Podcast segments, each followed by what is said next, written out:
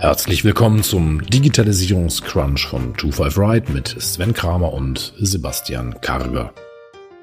Mit hanseatischer Zurückhaltung, einem kritischen Blick und einer klaren Meinung informieren, sortieren und bewerten die beiden Digitalexperten die aktuellen Entwicklungen und Trends rund um die Digitalisierung. Und jetzt viel Spaß!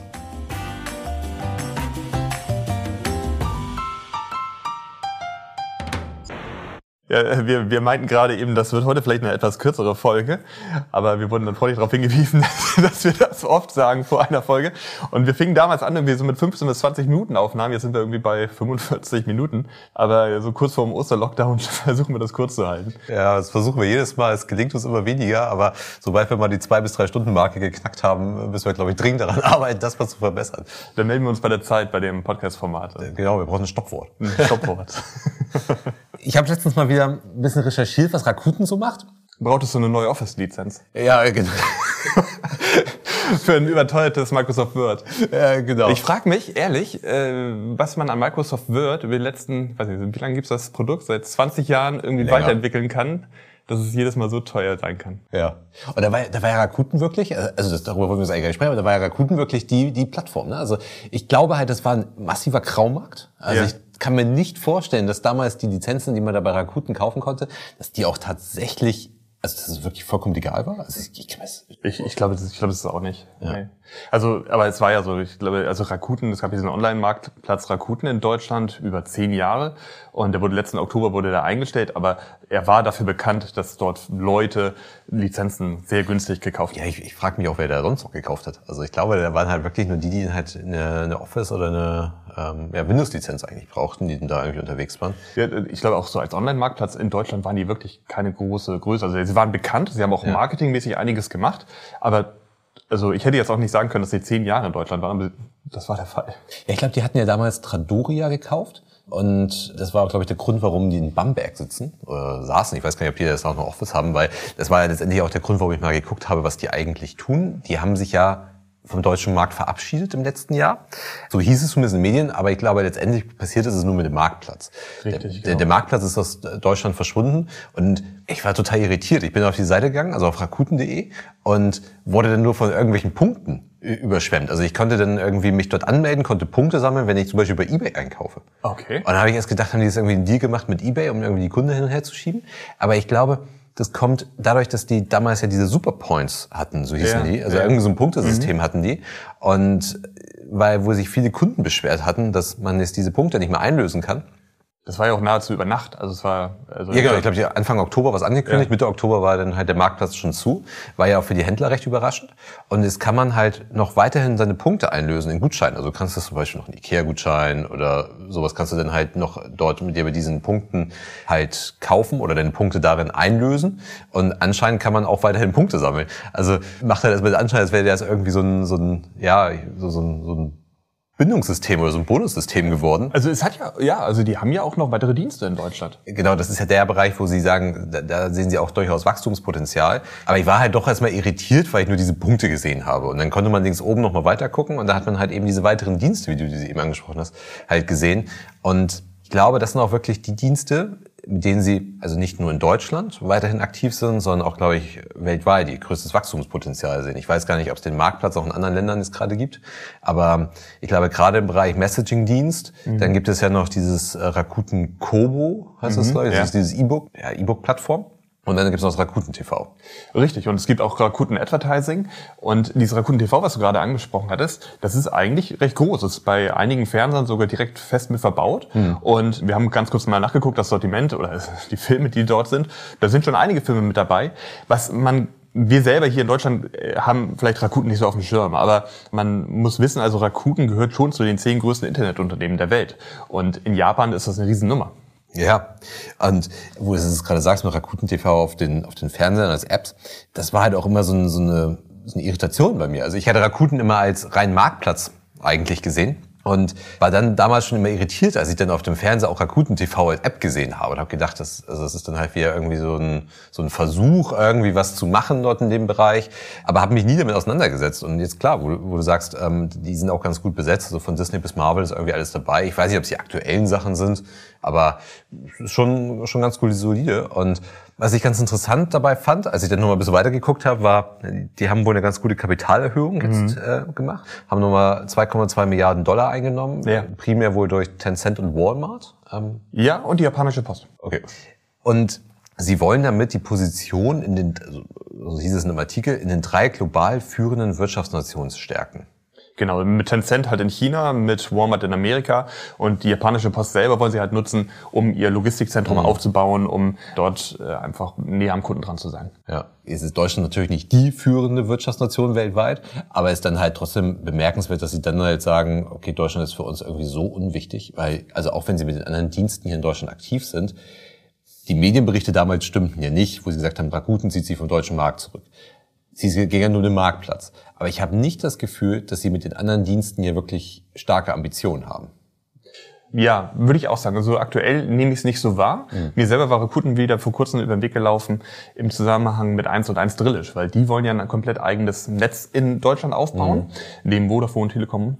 Und die wollen halt ein eigenes 5G-Netz aufbauen und das zusammen mit Rakuten. Rakuten hat da sehr, sehr viel Erfahrung, sind da richtige Experten drin und da sind umfassende Hilfen geplant. Okay. Und damit wollen sie dann und machen wir uns nicht so, eins und eins Drillisch wird eben auch versuchen, mit weiteren Services rundherum auch weitere Geschäfte zu generieren. Und da wird wahrscheinlich Rakuten dann auch entsprechende digitale Services anbieten können. Ja, aber sie, aber wenn sie halt sagen, sie wollen halt die, die Position in den global führenden Wirtschaftsnationen stärken und das halt in Deutschland nicht so primär machen. Also das mit eins und eins, die Frage, wie weit treten sie mit der Marke Rakuten da wirklich in Erscheinung dann? Oder sind sie eher diejenigen, die halt im Hintergrund das ja aufbauen und dort unterstützen, während alle anderen Dienste, also keine Ahnung, wenn das noch Rakuten TV zum Beispiel mit Netflix konkurriert. Für Netflix ist halt der deutsche Markt halt wahrscheinlich neben UK, also im geografischen Europa halt so der, der wichtigste Markt. Und dass man dann halt das irgendwie nicht als so wichtig in Betracht zieht, ja. Wir beobachten das. Schau mal, ob es dann äh, doch weitere Ambitionen gibt. Weil vielleicht tun sie das ja, nur sind jetzt, äh, ist jetzt kein europäischer Partner bei dieser Kapitalerhöhung mit dabei. Aber dennoch können sie ja sagen, dass, dass dieser Markt für sie interessant wäre. Apropos TV, wenn man mal auf, auf YouTube mal schaut, da hat sich auch mal einiges bewegt. Und zwar haben die jetzt ihre YouTube Shorts rausgebracht und wollen damit, wenn ich das richtig verstanden habe und die ersten Demos gesehen habe, halt damit TikTok klonen. Ja, richtig, genau. Sie wollen Kurzformate ähm, rausbringen, genau wie TikTok. Und ist auch in, ja, ich glaube, Beta-Version seit genau. letzter Woche in den USA verfügbar. Genau, ich glaube, in den USA ist es schon verfügbar. Und seit einigen Monaten schon in Indien, hatte ich gesehen. Ja, die waren Testmarkt. Also man hat das halt erst in Indien versucht, mal zu schauen, wie das dort halt ankommt. Und genau, jetzt haben sie es halt in den USA getestet und ist halt nach Instagram mit ihrem Reels und so weiter, ist halt einfach das, das der nächste Klon eigentlich. Ja, ne? Wenn man halt mal sagt, TikTok ist vielleicht das Original gewesen, gibt's halt immer mehr Unternehmen und jetzt halt YouTube auch, die halt mit ihren Shorts eben ja das TikTok-Format äh, kopieren wollen. Und da sehe ich eigentlich das größte Problem. Also wenn man jetzt irgendwie bewerten möchte, wie viel Chance hat irgendwie YouTube. YouTube hat viele Nutzer, keine Frage, aber man sieht es ja auch, wie Reels es nicht geschafft hat und Reels auch gegen TikTok nicht so wirklich ankommt. Mhm. Dann auch diese, diese Einbettung in die App. Also es wird wohl so sein, dass YouTube Shorts ist direkt in der YouTube-App mit drin. Reels ist auch bei Instagram mit drin, mhm. dass du versuchen möchtest, die Nutzer auf der eigenen Plattform zu halten. Aber äh, ob das dann wirklich nachher dazu animiert, es zu nutzen, sehr schwer vorstellbar. Ja, es ist irgendwie, also natürlich ist halt ein Grund, dass es ist dann halt immer eine Kopie. Ja, und ja. Bei TikTok war es halt irgendwie neu, da hat man es halt dann gemacht und da hat man sich halt damit auseinandergesetzt. Da wurde es dann einfach intensiv genutzt und ähm, jetzt in den, in den Kopien ist es halt so, also klar, zum einen ist es eine Kopie, dann ist es halt auch integriert, wie du sagst, in die Apps. Also ich habe bei, bei Instagram Erst hat man es gar nicht gefunden, wo es eigentlich ist. In ja, es ist sehr zentral. Ja, mittlerweile. Ja. Mittlerweile, mhm. genau. Aber dann sind die Apps halt einfach anders ausgerichtet. Ich habe ja, ja, bei richtig. YouTube und bei Instagram einfach einen ganz anderen Fokus bisher gehabt. Und TikTok war halt nur auf diese Funktion halt irgendwie ausgerichtet. Es gab gar nichts anderes. Das ist ein super Punkt. Ich sehe das gleiche Problem mit Twitter Spaces. Also wenn man jetzt halt Twitter Spaces ist ja der Clubhouse-Klon, mhm. der in Twitter mit integriert werden soll, wo ich auch sage, die App an sich ist eigentlich nicht darauf ausgerichtet, dass du jetzt damit Audiobereiche hast. Und ich hatte jetzt eine erste UI gesehen, ähm, wo Twitter damit experimentiert, diesen Twitter Spaces Button wirklich ganz zentral unten in die Menüleiste mit einzubauen, so ich glaube sogar mittig, weil es jetzt wirklich auch darauf ankommt, die Leute dazu zu animieren, das zu nutzen. Wir haben halt momentan so, ein, so einen Moment, wo jeder von jedem die Sachen adaptiert. Also wenn du dich auch nochmal an die Stories erinnerst, wo dann irgendwie auch LinkedIn anfing mit Stories, Twitter mit Fleets, jeder machte das dann irgendwie auf einmal nach. Es gab schon die ersten Screenshots, dass, wo sich Leute darüber lustig gemacht haben, dass es als nächstes Stories in Excel gibt. Das ist halt jeder versucht irgendwie keinen Trend zu verpassen und hat Angst, seine Nutzer zu verlieren. Und dadurch ähnelt sich dann irgendwie alles und alles ist. Ja, aber schreckt sich auch so ein. Ne? Also nicht, dass man mal ein eigenes Format, was halt auch für seine Usergruppe passend ist, dann halt zu schaffen. Weil es ist ja einfach so, dass die TikTok-Zielgruppe ist ja einfach eine komplett andere als die YouTube-Zielgruppe. Also zumindest in meiner Wahrnehmung. Und das YouTube natürlich einfach ein Problem damit hat, dass da Content Creator entstehen. Mhm. Das ist ja denen eigentlich am wichtigsten. Also die, die, die, die schauen, das ist das eine, aber die Content Creator sind eigentlich die, die viel wichtigeren. Und die sind die Treiber, warum ich irgendwo hingehe. Genau. Und YouTube möchte halt ganz gerne diese Content Creator, die bei TikTok stark sind, halt auch bei YouTube haben. Deswegen gibt es ja auch mal die Gerüchte, dass wenn man halt bei TikTok stark ist als Content Creator, man auch automatisch auf anderen Plattformen, also zum Beispiel bei YouTube halt stärker wird, weil halt YouTube einen dann halt entsprechend pusht im Algorithmus, um halt die, die Leute auch bei YouTube dann zu haben oder die Content Creator besser gesagt, denen auch einfach mehr Impressions dann halt zu geben. Aber die Frage ist halt wirklich, inwieweit das halt funktioniert, besonders dann, wenn man sich mal fragt, warum TikTok eigentlich funktioniert und wie das kopiert wird. Und ich muss sagen, ich habe mir das bei Reels nie so wirklich angeguckt, ob ich zum Beispiel bei Reels ein Duett machen kann. Aber bei YouTube geht's nicht. Und du meinst also die, die Funktionen, die Features, die ich habe. Genau, also ja. die Features, die ich dann halt in diesem Video habe. Und wenn ich jetzt halt sagen muss, okay, ich habe jetzt ein 60-Sekunden-Video bei YouTube, was ich einfach nur hochlade, ich damit aber kaum was machen kann, außer eine Musik draufzulegen, dann ist der, der, der Mehrwert auch nicht wirklich, also, also ich, ich habe ihn ja dann, ich habe ja dann TikTok noch nicht mal vollständig kopiert. Genau, und dann willst du es eigentlich auch noch übertreffen. Genau. Genau. Und ich würde sagen, also gerade der, der, die große Magie steckt ja bei TikTok in dem Algorithmus. Das ist ja irgendwie so, so das Beste überhaupt, was die können. Ja, Genau. Plus die Features. Genau, plus die Features. Ja. Und wahrscheinlich waren die Features zuerst da, was halt überhaupt erstmal den Anreiz gesetzt hat, das zu nutzen. Es ist schwierig. Also die ganzen Plattformen versuchen natürlich die Creator irgendwie auf sich zu ziehen, weil das natürlich dieses Herdenprinzip mit sich bringt und dann folgen natürlich die ganzen anderen. Es ist ja sogar so, das ist ja auch in der Branche bekannt, dass die Creator vor allem auch durch Geld halt äh, gelockt werden. Also es werden ja ähm, bestimmte Leute aktiv angesprochen. Willst du nicht bei uns irgendwie was posten oder irgendwas machen?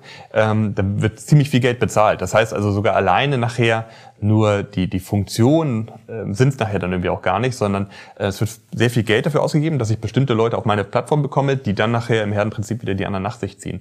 Und wo das ganze Thema irgendwie endet, ist es ja. Die Content Creators sind sowieso alle monetär gesteuert, siehe Dubai. Aber ähm, gut, ich weiß jetzt nicht, ob äh, YouTube und respektive Google da irgendwie eine stärkere finanzielle Potenz besitzt als das TikTok. Aber es ist, glaube ich, es ist, glaube ich, schwer, halt einfach zu sagen, ich kopiere das und das mit Clubhouse eben ja auch angesprochen. Ich, glaube schon, dass zum Beispiel Audio-Apps, das wird schon die nächsten Jahre uns begleiten. Ne? Aber ob ich jetzt halt, okay, also der, der Clubhouse-Erfolg, den stelle ich sowieso mal in Frage. Ich glaube, es gab gefühlt irgendwie ein Wochenende, wo Clubhouse in Deutschland stark war. Aber ich glaube, jetzt auch einfach Clubhouse zu kopieren, vorausgesetzt, sie hätten immer noch so einen starken Erfolg, das, das würde halt auch nicht funktionieren. Also Facebook arbeitet jetzt auch im Audioprinzip. Na Mensch. ja, aber das ist halt, das, äh, klar, also klar, über Facebook haben wir in den letzten Folgen ja auch häufiger gesprochen und gesagt, die, die haben so einen starken Zwang, was zu tun, weil sie, sie sind so massiv davon abhängig, die, die Leute auf der Plattform zu haben. Gut, und dass sich da die, die Zielgruppe von Facebook verschiebt oder die, die Nutzergruppe besser gesagt verschiebt, das ist auch hinlänglich bekannt. Aber was ich ganz interessant fand bei YouTube war, dass die, ich weiß nicht, ob das viel ist, es klingt erstmal viel, aber 250 Musiklabels unter Vertrag haben. Also sie müssen ja irgendwie die Rechte besitzen, um diese Musik da drauf zu legen. Und dass dann YouTube wirklich es schafft, wahrscheinlich auch über YouTube Music dann, zwei, mit 250 Musiklabels unter Vertrag zu gehen. Also ich weiß jetzt nicht, wie, wie das so bei Spotify oder Apple funktioniert. Also ob die da wirklich mit jedem einzelnen Musiklabel einen Vertrag haben, um, damit sie es irgendwie dort abspielen können. Aber das fand ich irgendwie ganz interessant und hatte auch nochmal überlegt, ob das nicht auch einen Einfluss wiederum auf die Musikindustrie haben könnte. Also wir haben ja schon mal darüber gesprochen, dass ja Spotify, Apple Music, Amazon Music, was es auch alles gibt, ja schon das ganze Game der Musikindustrie eigentlich verändert. Und ähm, von der Tatsache, dass ich eigentlich kein Konzeptalbum mehr brauche, bis hin dazu, dass ich ja ein ganz anderes Geschäftsmodell jetzt eigentlich habe.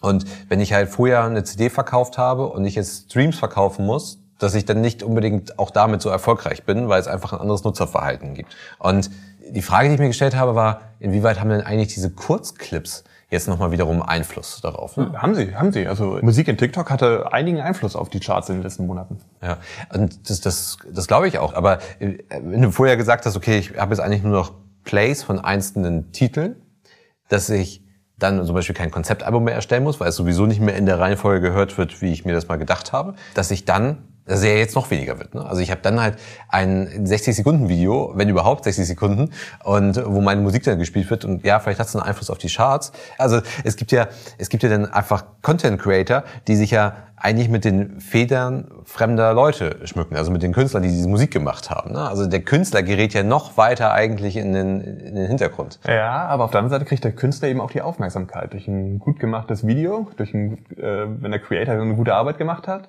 ja. wird natürlich sein, wird genau dieser Ausschnitt aus seinem Stück besonders häufig gespielt und kriegt dann die Aufmerksamkeit. Ja.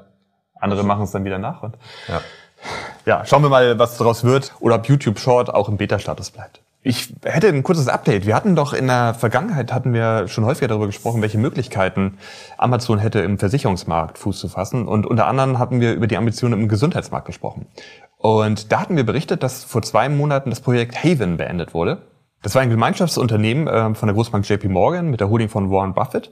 Und gemeinsam wollten sie eine eigene Krankenversicherung mit einem eigenen starken digitalen Ärztesystem und direkten Zugang zu Medikamenten aufbauen. Und das war gescheitert vor zwei Monaten. Also so hat man ich hat weiß nicht, ob es gescheitert war. Ja, wollte ich gerade sagen. Also so hat man es auch nicht formuliert. Man hat nicht gesagt, es ist gescheitert, ja. aber sagen wir mal, das Endergebnis war anders, als man erwartet hätte. Ja. und nun geht Amazon seinen eigenen Weg und hat an dem Projekt Amazon Care weitergearbeitet. Bei Amazon Care handelt es sich um eine virtuelle medizinische Betreuung, die mit Ärzten vor Ort kombiniert werden kann und diesen Gesundheitsdienst hatte Amazon eigentlich nur für seine Mitarbeiter in Viertel direkt ähm, ansässig angeboten, wird jetzt ab dem Sommer für alle Mitarbeiter freigegeben und es ist auch möglich, dass andere Konzerne die Angebote gegen Gebühren nutzen können. Und mhm. das ist schon ein ganz schön großer Schritt, den Amazon dort macht.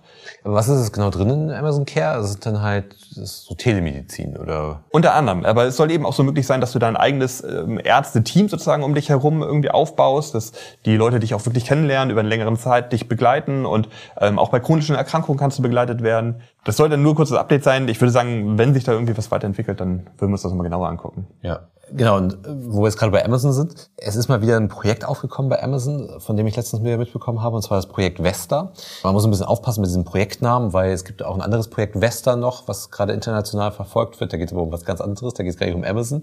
Deswegen muss man bei diesem Projektnamen ein bisschen aufpassen. Aber das ist ein Projekt, was es wohl schon seit 2018 gibt und jetzt mal wieder ein bisschen in die Medien gekommen ist. Und zwar geht es bei dem Projekt Vesta um ja letztendlich nichts anderes als ein Alexa-Roboter. Ich habe halt keine, keine stationären Echo mehr, der in meinem Wohnzimmer steht, sondern ich habe halt ein, ein Echo, der dann halt zu Hause rumfährt.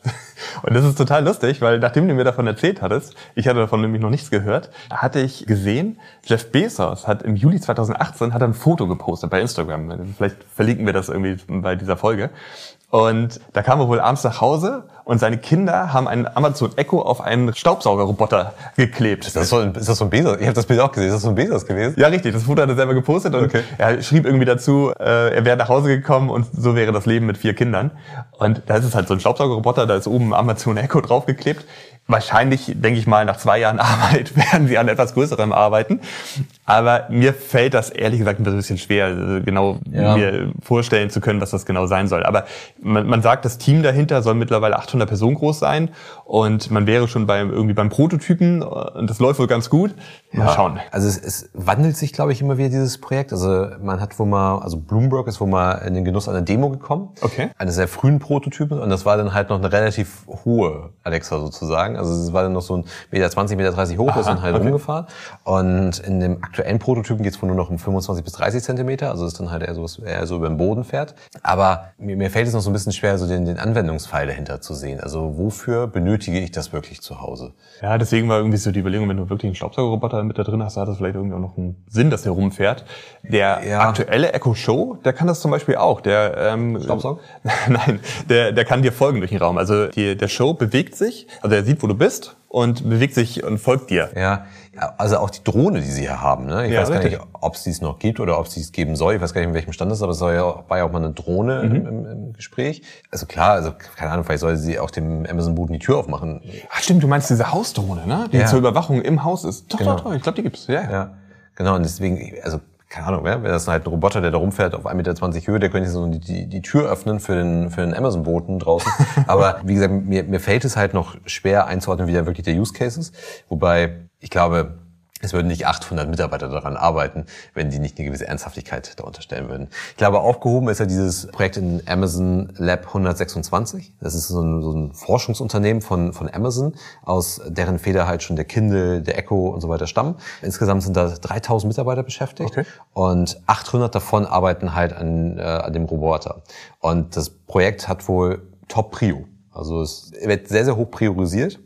Man hat aber auch gewisse Zweifel, dass es halt funktioniert und hat die Sorge, dass es halt zum nächsten Firephone führt. Also eher zum Flop. Genau, also eher so ein Flop. Und letztendlich ist es ja so, dass wir sagen ja immer wieder, bei jedem Thema Macht liegt im Device.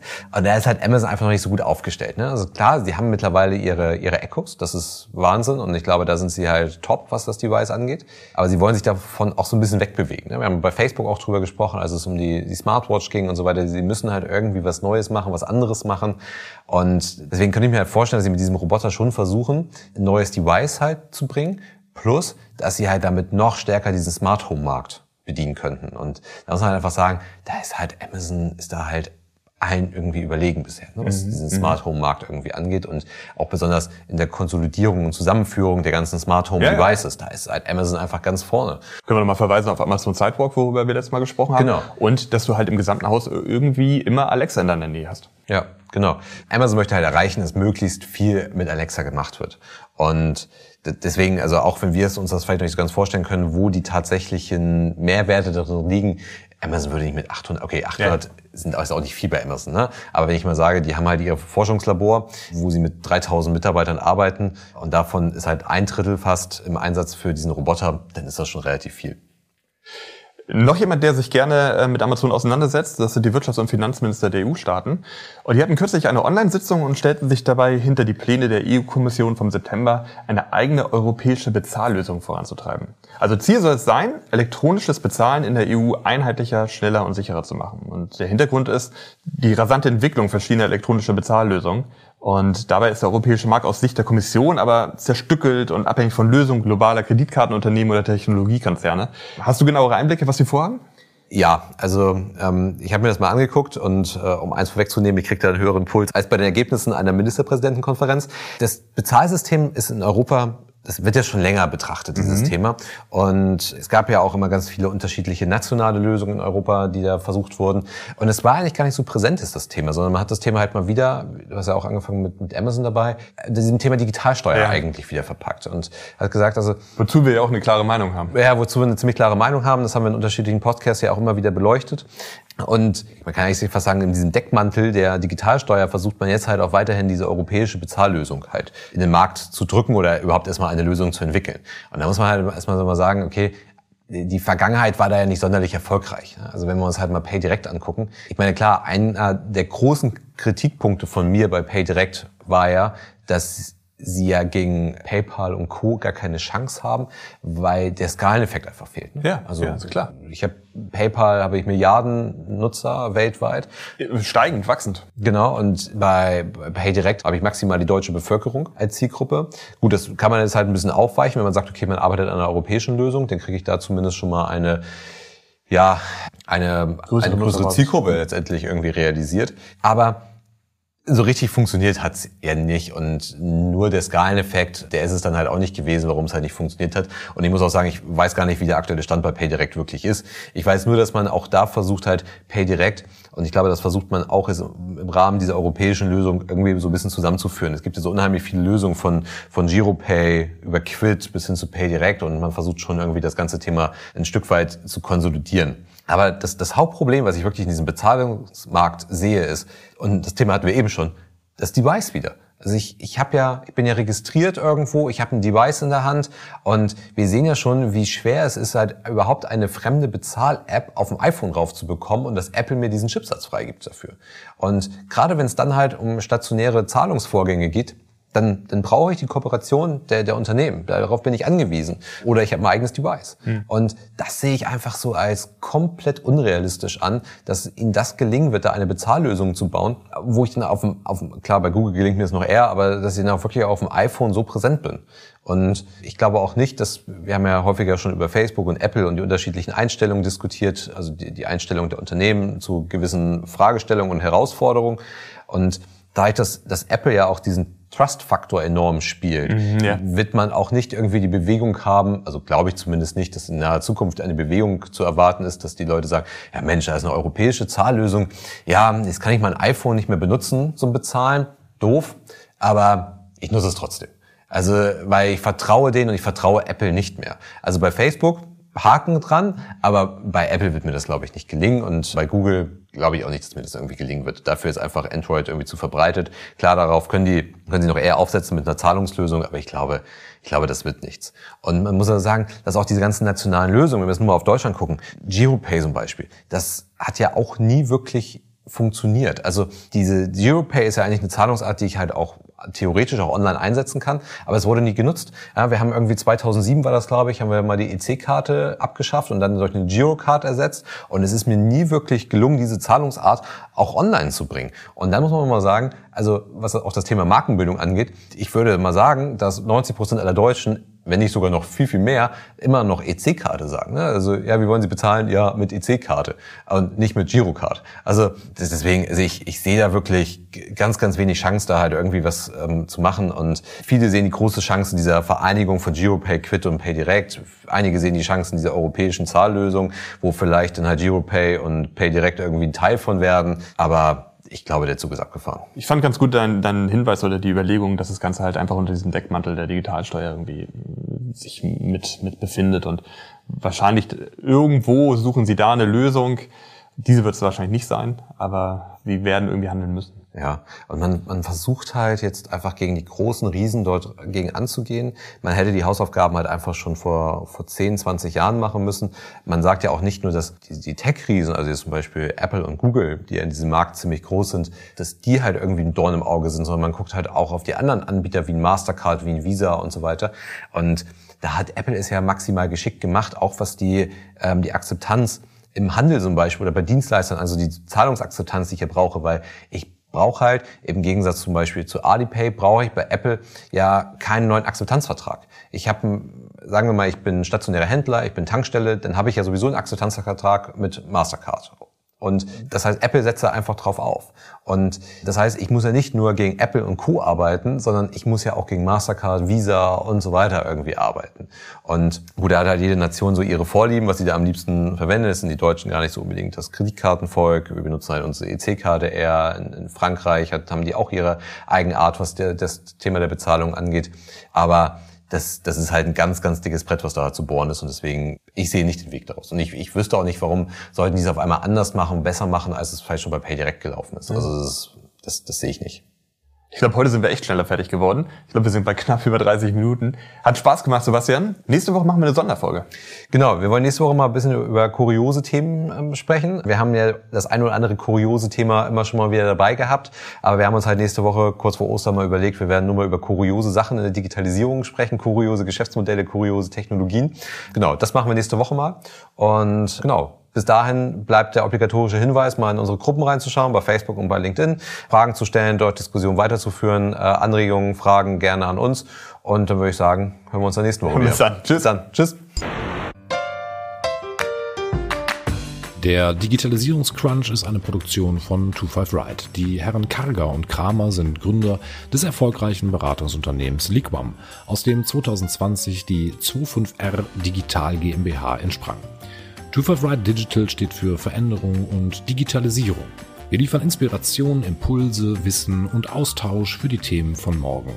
Wir berichten über Trends und Entwicklungen und schaffen damit eine Bereitschaft für anstehende Veränderung. Wir wollen Aufmerksamkeit für die Themen von morgen schaffen, befähigen und gemeinsam die digitale Transformation in der Gesellschaft vorantreiben. Lerne uns kennen unter 25r-digital.com.